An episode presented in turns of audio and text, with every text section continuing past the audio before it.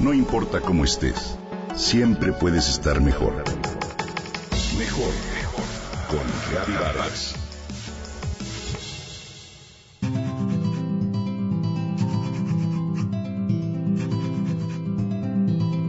Estamos embarazados. Solía decir Osvaldo a todos cuando él y su esposa esperaban sus bebés.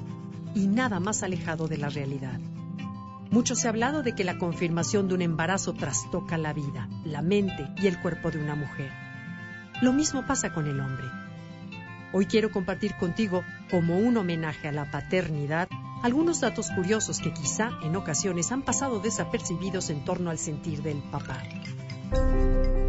¿Por qué el papá también experimenta cambios durante el embarazo y nacimiento de su bebé?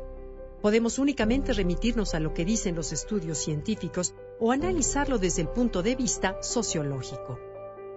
Hoy, los hombres son más participativos en la crianza de los niños y eso puede relacionarse con un cambio a nivel cerebral y hormonal. A diferencia de lo que ocurría en las generaciones anteriores, ahora los varones se hacen más cargo de los bebés. Los cambian, alimentan, los duermen, los llevan al parque o al pediatra. Los cambios que supone la nueva paternidad afectan su mente, sus relaciones sociales, el estilo de vida y hasta la anatomía cuando un hombre se convierte en padre. Un estudio publicado en 2011 por la Universidad de Northwestern en Illinois, Estados Unidos, afirma que la testosterona huye en estampida cuando los hombres tienen descendencia. Así, esta hormona masculina llega a su nivel más bajo las tres semanas previas al parto. En los mamíferos masculinos esta hormona estimula rasgos y situaciones relacionados con el apareamiento, como la musculatura, la libido, la agresividad y el cortejo. La prolactina, por su parte, aumenta hasta 20% a fin de desarrollar nuevos instintos, como agudizar el oído en caso de llanto del bebé o la disminución del instinto sexual durante los meses de gestación. A algunos padres incluso les ocurre el síndrome de Cuvard o embarazo empático, en el que aumentan de peso, sienten náuseas o mareos y hasta antojos, y esto es gracias a la prolactina que se eleva a niveles inéditos. La oxitocina llamada hormona del amor ha tenido desde siempre el papel estelar en relaciones de pareja y maternales. Hoy por hoy, se ha descubierto que a medida que los hombres se involucran más en el cuidado de los hijos, la oxitocina está detrás de este tipo de relación.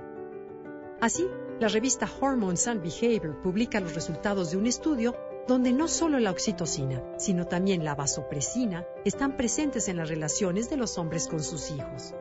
Cuando un padre se involucra en el cuidado de su bebé, la oxitocina se dispara a fin de facilitar el vínculo de apego que los une.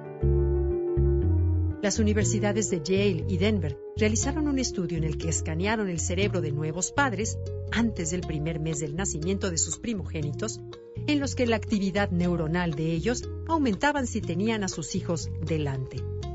Su cerebro estaba más alerta, pero no solo eso, sino que también en una segunda exploración se detectó que el volumen de materia gris había aumentado.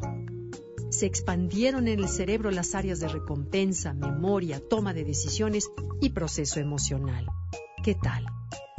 La igualdad en la crianza de los hijos ha llegado a provocar cambios a nivel cerebral en los hombres. Enhorabuena a esos padres involucrados que experimentan cambios desde lo más profundo de su ser. Feliz Día del Padre.